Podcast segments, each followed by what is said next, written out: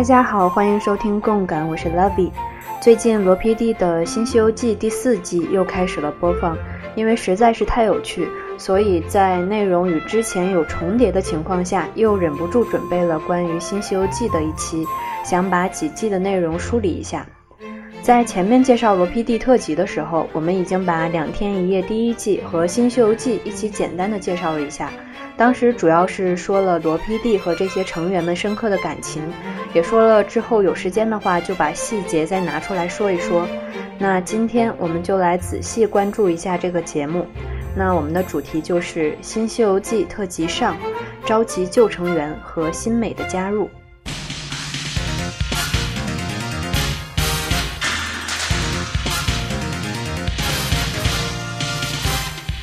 播放至今，《新西游记》总共有完整的三季，最新的第四季正在播出中。整体上的感觉是渐入佳境，越来越好看，让人期待感爆发。之前也有简单说过，第一季的《新西游记》，它的成员就是元老的二一一成员：李胜基、江虎东、殷志源、李秀根。我们说过，《新西游记》采取了妖怪取经得到救赎的原作利益，是一次让犯错的成员们再次被观众接受的修行旅行。那除此之外的另一层含义，就是字面上的向西旅行，来到了韩国以西的中国，同时也是尊重原著《西游记》中取经起点在长安的设置，在中国西安开始了第一次旅行。除了借鉴了中国传统的《西游记》节目模式的设定，也参考了日本知名漫画《七龙珠》。《七龙珠》应该也是大家很熟悉的作品，它的人物形象和《西游记》还是很有差异的。《新西游记》其实在两方都有借鉴。那除此之外，还有韩国本土的《西游记》动画片。那个动画片里面，孙悟空在滑滑板，猪八戒戴着墨镜还使用火箭炮，沙悟净的听力不好。还有那一首非常出名的主题曲《七 K 七 K 恰卡恰卡》，也就是我们现在听到的这一首了。那么这部作品的这些东西也都在《新西游记》中体现了。成员的形象呢，则分别被设定成了唐僧、孙悟空、猪八戒、沙僧。后面的第三季中还加入了龟仙人、布尔玛等龙珠中的形象。在穿着上也是像 cosplay 一样，使用了龙珠中悟空、龟仙人等人的样子。那除了形象之外，成员们完成各种任务、进行游戏通关的目的是为了收集散落在人间的七颗龙珠，召唤出神龙，来实现大家最终的愿望。那这也是借用了动漫《七龙珠》的设定。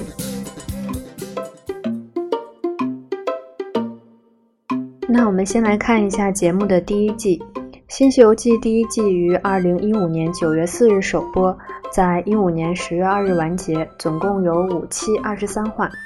那第一季首先的角色设定包含了四个基础人物：唐僧、孙悟空、猪八戒和沙悟净。唐僧作为师傅，是成员们的领导，他拥有的权利是丰厚的生活资金以及一个微电流按摩器的遥控器。这个低频治疗仪就是装备在孙悟空身上的，也就是说会根据三藏的意愿时刻受到电流攻击，是紧箍咒的一个象征。那另外，三藏所管理的资金是在一张银行卡里的，这个卡呢是放在 Show Me the Money 的项链做成的卡套里的。其实从这里就能发现，原来早在这个时候，罗 PD 就非常热爱 Hip Hop 了。那因为李秀根是曾经犯错最深重的人，所以直接被定位成了孙悟空，要受到三藏的管制。那剩下的角色就通过游戏进行决定。从西安机场自行去到居住处，最早到达的人就是三藏，那最后一名就要受到处罚。最终，李胜基成为了三藏，殷志源成为了沙悟净，江虎东是猪八戒。在节目中呢，游戏基本上有两类，一类就是吃饭时候做的游戏，另外一类就是获得龙珠的游戏。饭基本是不能白吃的，想吃就要做任务，不管是晚饭、午饭还是早饭。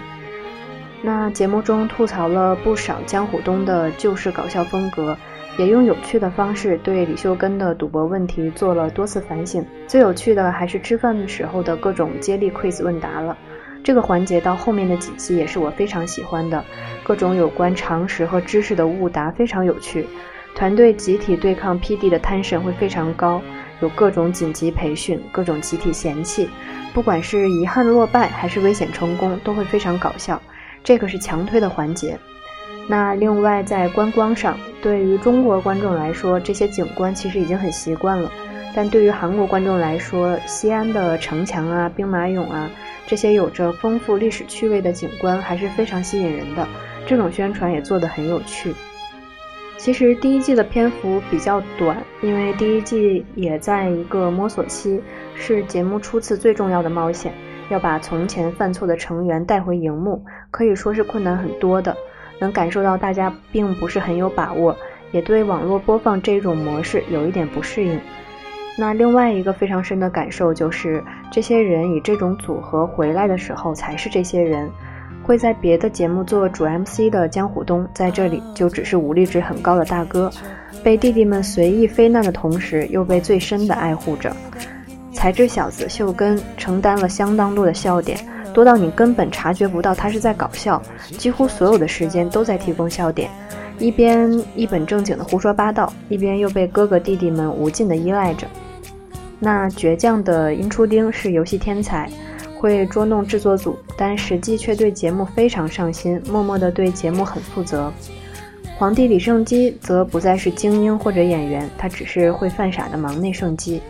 那另外就是罗 PD，《新西游记》应该是罗 PD 出镜最频繁的一个节目了，和成员们肆意的玩着，自己也很开心。那说到后期有毒，这一个节目组或许是最毒的，他并不维护任何人的形象。不管是字幕的吐槽，还是音效，或者说偶尔异常简单粗暴的剪辑风格，都是非常狠毒的，让人佩服的五体投地。这一个 team 真的是非常核心。其实，如果看完《新西游记》的话，趣味是一季比一季有趣，至少我个人这样认为。第二季安宰贤成功填补空缺，第三季这种新成员的加入又把节目推向了高潮，成员间的化学反应都非常好。我相信罗 PD 也发现了这一点。江虎东、李秀根、殷志源之间的互动，大家其实都很熟悉，但搭配上新的成员后，就会产生很多新鲜的有趣关系。比如说，在第二季安宰贤进来的时候，就开发了原有成员的新魅力。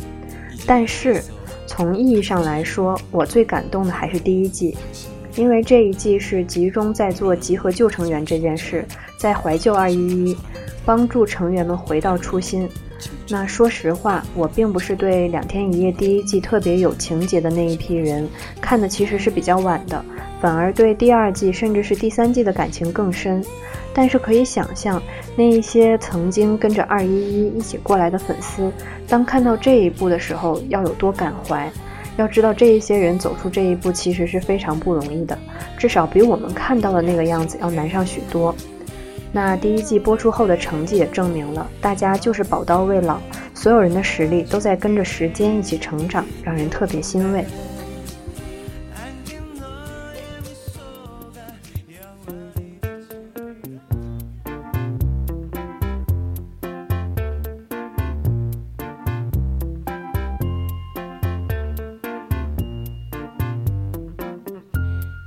新西游记》第二季在二零一六年四月十九日首播，在六月十四日完结，一共有九期。第二季因为李胜基去服兵役了，所以罗 PD 需要邀请一位新人来填补这个空缺。他选择的是演员安宰贤，也是李胜基所推荐的人选。这两个人之前有共演过电视剧《你们被包围了》。这样一个感觉摸不到线索的选择，到后面其实又多次被证明又是神来之笔。那演员安宰贤最初被我们认知，就是在一三年冬天的大热韩剧《来自星星的你》，他在其中饰演全智贤，也就是千颂伊的弟弟千允才。身高一八六的安宰贤是模特出身，皮肤非常白，整个人瘦瘦高高的。如果承接电视剧中的形象的话，他在气质上给人感觉是比较高冷的。虽然说面容姣好，深受女青年们的喜爱，非常有人气，但其实并不能算得上是综艺人才的上选。但是罗 PD 选人的目光，大家都是非常信任的，而且这又是李胜基所推荐的人选。那其实虽然安宰贤算不上是李瑞镇那样能量级别的人，但是他把没有了李胜基的《新西游记二》填补得非常完整，可以说是出色的完成了任务。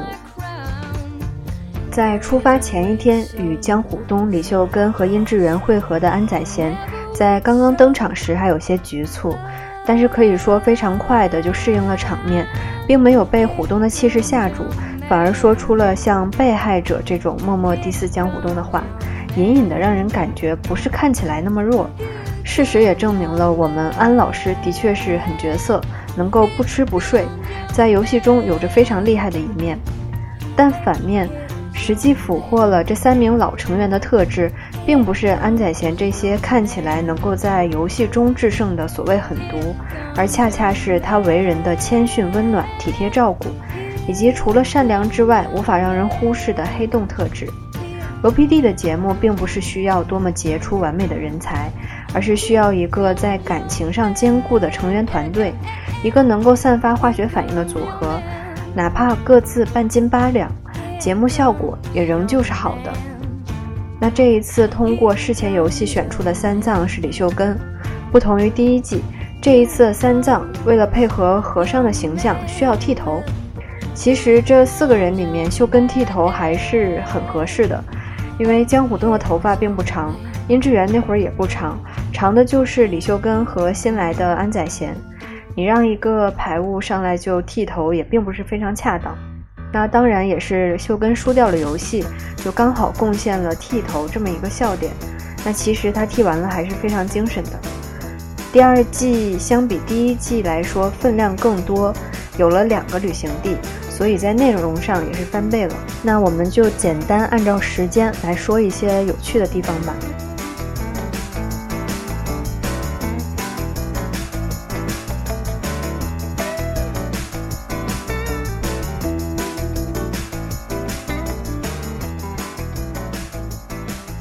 第二季的第一个旅行地是四川成都，在第一个与马合影的起床任务中，就出现了不睡安老师，这也是旧美殷志源渐渐开始被新美安宰贤代替的地方了。那后面的品牌问答接力赛中，虎东大叔成了最强黑洞，因小学生被辛普森的乐高限量版狠狠迷住的样子，真的让人非常难忘。他眼睛中散发出来的那种金光，真的是对玩的东西非常感兴趣。可能演艺圈里面很多人的初丁人设是人设，但是殷志源是真的初丁，这个一定要认证，永远都是那么可爱。那到了吃串串的时候，大家的反应都很有趣，有只吃肉的，也有只吃菜的。那挑剔的小学生口味也一并被征服。股东大叔持续的备孕暴走。在这一个要求误答的环节又犯了大错，让所有人都没有吃饱。但是几个弟弟用太平洋胸怀明面去包容，实际却是暗暗的在第四江虎洞，让虎洞非常的难受。这个地方意外的搞笑，那整个结局甚至比他们成功吃饱还要好笑很多倍。那另外一个高能的环节，就是后面在吃叫花鸡的这个游戏当中，也感觉是第二季非常经典的一个地方了。李生基不在呢，秀根就成为了 ace，接连成功，然后吃得饱饱的。同时，秀根叔又超级有梗，而且每个梗都好笑到你能够看见殷志源的门牙。那到了团体问答的时候，安宰贤就开始散发他的黑洞魅力了。殷志源温馨的去照顾答不上题目的安宰贤的样子非常暖，但等到了自己答错的时候，又会去问弟弟：“哥答错了很丢人吗？”这里真的特别可爱。那大家为了安慰答错的安宰贤，温馨的围成一圈肩并肩，一边去摸着安宰贤，一边就会说：“手怎么这么冷？身子怎么这么冷？不会真的是吸血鬼吧？”因为安宰贤之前有饰演过吸血鬼的角色。那这一部分四字成语的经典误答，那还要是殷志源的 “some some 林 some”，这一段非常经典，说完他自己都觉得羞愧了。那这种表现不愧是专业选手。那另外，在这一次的成都行中，有一个存在感非常高的玩具，是安宰贤送给虎东的一个猪八戒的玩具钉耙。那是一个做工比较粗糙的玩具，应该在我们的各种夜市是非常常见的东西。它会闪光，并且会播放“猴哥，猴哥，你真了不得”这句儿歌。但是由于语言不通以及音质的关系，大家都听成了“虎东，虎东，你真了不得”。那在后面二对二的起床任务中，这首儿歌循环播放，让这个玩具成为了一个噪音武器。在起床任务的介绍环节中，罗 PD 又使用了 OK DOKI，他又暴露了他自己的 Hip Hop 魂。那这一次，安宰贤偷了对方的马克笔，使得对方任务直接失败，让几个老手都非常震惊。那安宰贤几乎又是一夜没睡，新美再次上线。那成都行的最终任务辩论赛中，殷志源对 UFO 的辩论真的非常精彩。殷初丁这种无比天然的魅力让人难以抵抗。米亲家的疯狂魅力再次出现，让人想起他在第一季中海拔高、接近太阳温度就高的这样一个论点。江虎东关于浮游的感性剧场非常有感染力，配上节目组做的他的大头动画，真的有被感动到。那后面仍旧是虎东大叔手机贴膜失败导致了节目结束。那最终节目组让步，给了大家集体任务，成功便可以吃到好吃的，采用了回归的经典游戏《寂静中的呐喊》。那自然游戏又是挑战失败，但在正式失败后呢？秀根和虎东又一起去整蛊新美和旧美，老罗又领着节目组一起欺负他们，什么重新掐掉，跟那打鼓。高级盘古等等乱七八糟的话全部都来了，已经无厘头到一个地步。但是新美和旧美两个人到后面才察觉出来，甚至于殷志源到最后都没有察觉出来，让所有人都笑到崩溃。殷志源真的是高萌。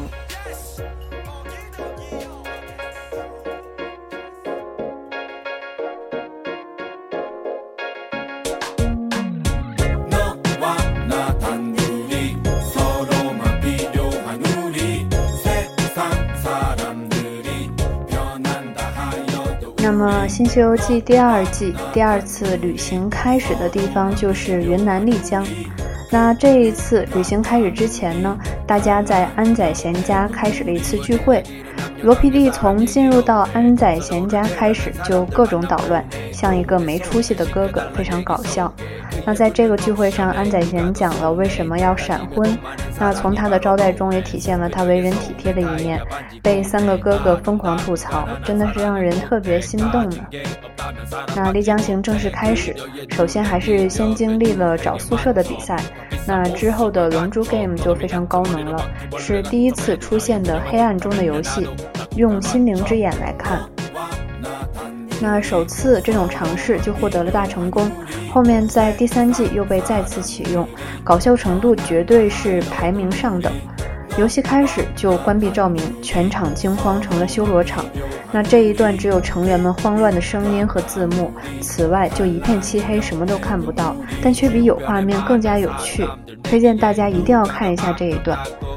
那在晚饭对决的时候，又采取了二对二的模式，搞笑人一组，旧美和新美一组是美男组。那殷志源玩游戏的时候那种投入真是绝了，难怪他会异能第六春。异能中就是非常需要这种能够对游戏投入的人。那这一次的早餐游戏就是藏蛋，可以说主人公就是安宰贤了。他拿着巨大的鸵鸟蛋，却熬过了一整夜的伏击，成功的取得了早餐。把鹌鹑蛋藏在帽子里的殷志源也散发着综艺老手的香气，那瞪着闪亮亮的大眼睛找了一晚上蛋，显然已经进入了这种出丁征战模式。做游戏呢，也真的非常需要他这种投入的人。那安宰贤这一次的任务的成功让大家目瞪口呆，甚至第一名的殷志源赢了游戏，也像是输给了宰贤一样，大家都认证了新美的地位。那之后就是去爬茶马古道。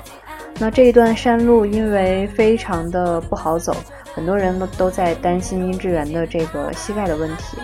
那殷志源在这一段山路中，他又因为太暖而被节目组又特意编辑了一段出来，照顾这个照顾那个，自己却从来都不喊累，非常坚强的往上爬，真的是让人有刮目相看。那经历了白天非常疲惫的爬山之后，晚饭迎来了一个综合游戏套装，有四字成语、人物问答、迷信问答等等。那这里面就点，那这里面就简单挑一个点说吧，那就是殷志源吃完饭的时候，为了一只旁边的小狗，舌头都变短了，去说话的样子特别的可爱，的确有狗少年这种特有的温柔。那离开了茶马古道，回到丽江后，他们拿到了四星球。还是第一次拿到四星，那免除了素食、没收手机、自己拍摄等等这样的惩罚。那罗 PD 还感到非常的不甘心。之后，李秀根和殷志源一起去跳《Pick Me Up》的编舞，真的是特别有意思。两个人一起整齐的跳，莫名的帅气。那教会了秀根舞步的殷志源，不愧是二十年的 idol。节目组给他的字幕是：真挚时就能做好，是殷志源的优点。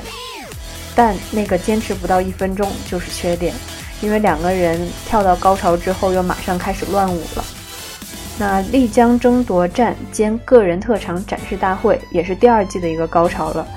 尤其是十秒快速更衣这一个挑战非常有趣，看起来本来是一个 Mission Impossible，但是大家都贡献了一些看点。只穿了上衣却摆好了模特姿势的安宰贤展示了帅气。虎洞大叔一心想要成功，衣服都脱好了一半进去的，却被安宰贤的综艺致命玩法害得没能穿上上衣。那到了这个时候，也只能去期待有经验的露出者李秀根老师去展示反转了。那他所展示出的高手相气让人特别期待。秀美在这个时候却已经早早准备好了埋伏，在秀根准备进去换衣服的时候绊住了秀根的脚，导致他的内裤出走，精神受损。但是在这种情况下，他的第二次挑战仍旧是非常完美。成功的摆好了 pose，还拿了一个咖啡杯，让所有人都佩服到崩溃。那秀根叔的机智和才能真的是非常让人佩服，天生综艺人认证。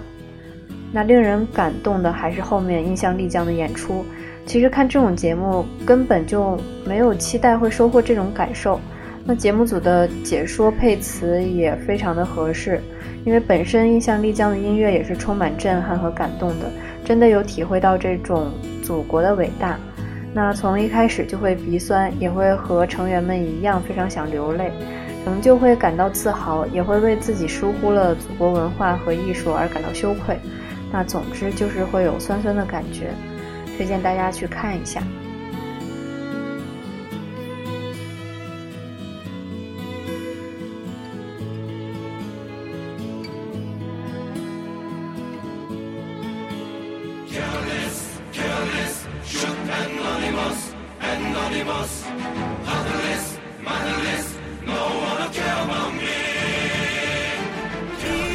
最终的龙珠挑战游戏就是对于两天一夜来说非常经典的游戏——毽子。那这一盘呢，变成了无限升级的毽子游戏，可以说非常有二一一的特色了。用一个毽子就制造出了最大的笑料，真的是好笑到无法用语言来描述了。安宰贤不能用的身体在这里得到了最大的强化，虎东的。商谈本能也再次上线，不断的跟节目组谈条件，才得来了最终无限升级的毽子游戏。那没有看过这一段的大家一定要去看一下。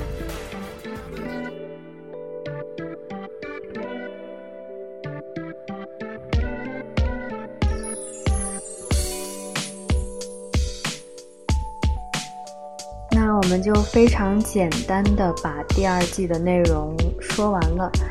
呃，说的比较简要，主要还是希望没有看过的人能够亲自去看一下。那整个第二季看下来之后，不得不提到的一个人就是新加入的安宰贤，也就是新美。新美的加入为节目加入了很多的新的看点，而且整个《新西游记二》也是伴随着安宰贤聚会善恋情公开这一个大新闻而进行的。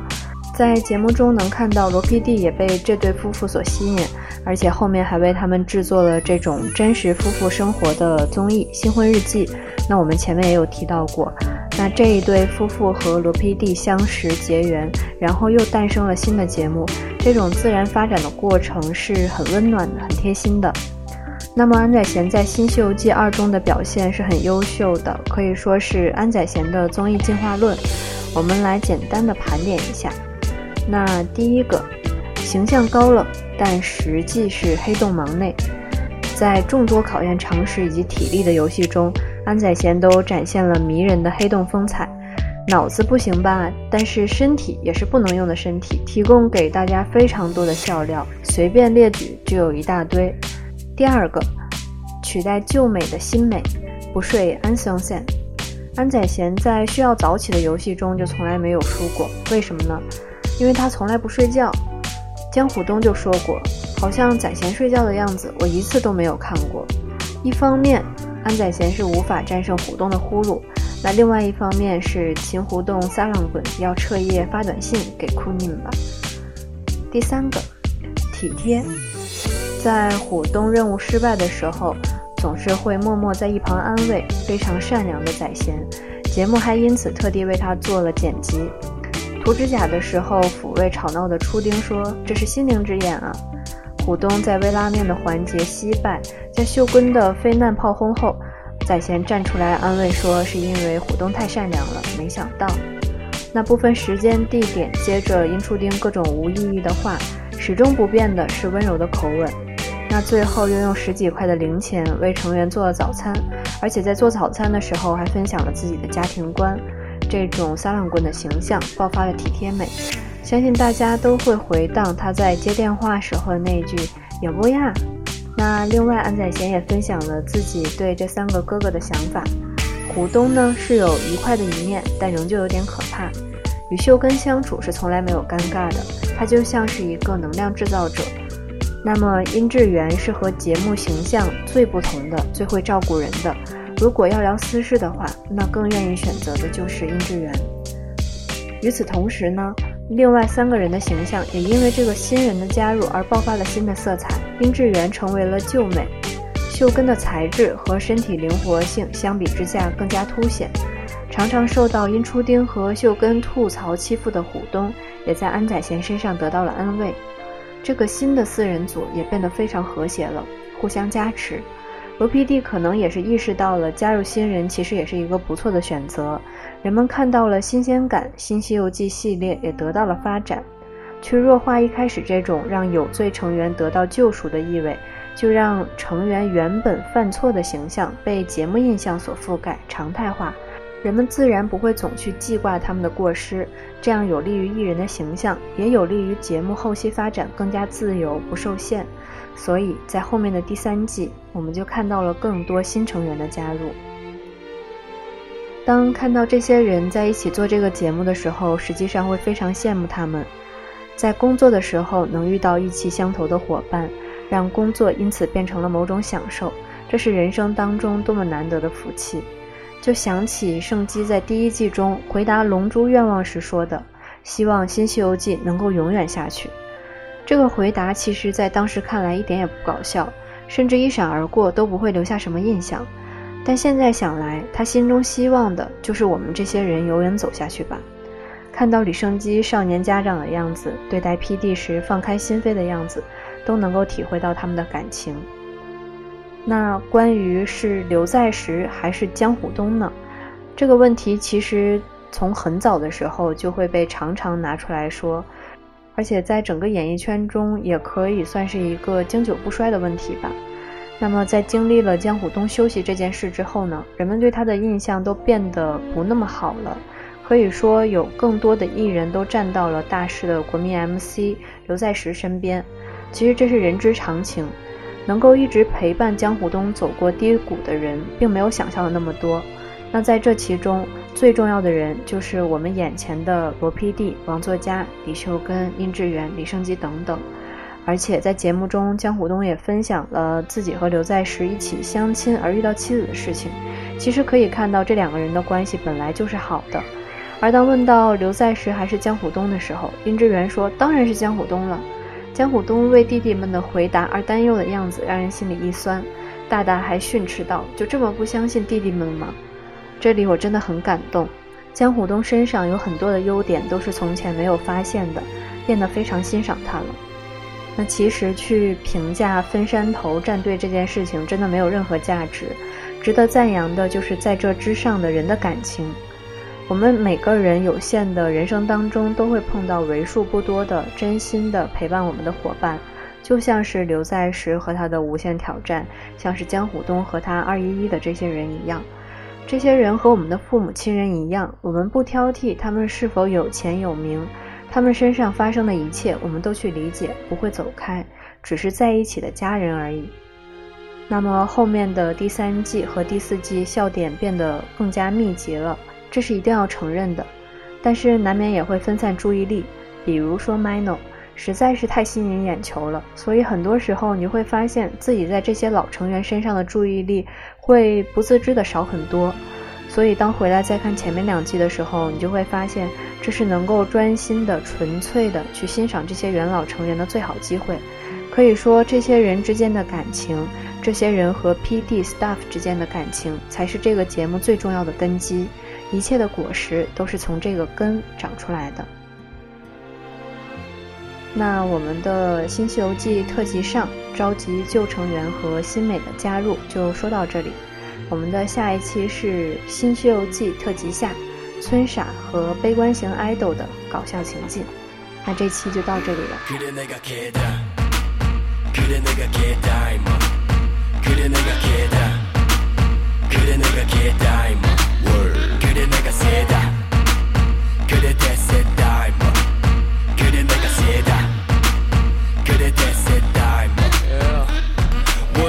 Up 개가 얘다. 두 손 올려 물론 걸. 다야보다 탄탄한 삶.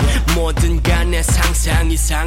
YG 부엌에서 요리하는 랩 배고픈 MC들은 욕이나 해이 곡이 맘에 들면 처먹어. But I'm raw. 싹다 뒤집어. 아무 재미도 없으면 관심 없어. Nothing. 뜨는 해를 거울 삼아 보는 좋은 아침 남들 뛰어다 내게 코방귀 기며 조깅. 네 자리가 없어지면 내가 범인 그래 내가 개다. 그래 내가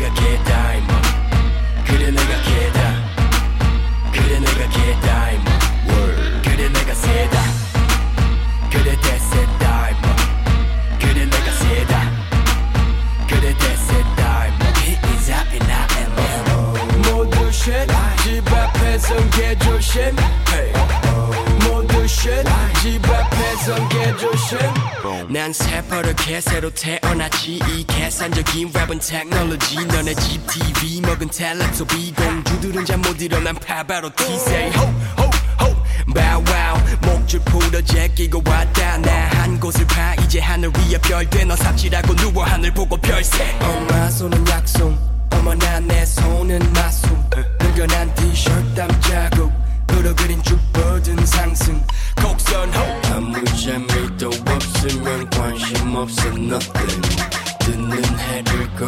거울 삼아 보는 좋은 아침 남들 뛰어다 내게 코방귀 기며 조깅 네 자리가 없어지면 내가 범인 그래 내가 개다 Yes I'm here 그래 내가 개다 임마 그래 내가 개다 Yes I'm here 그래 내가 개다 임마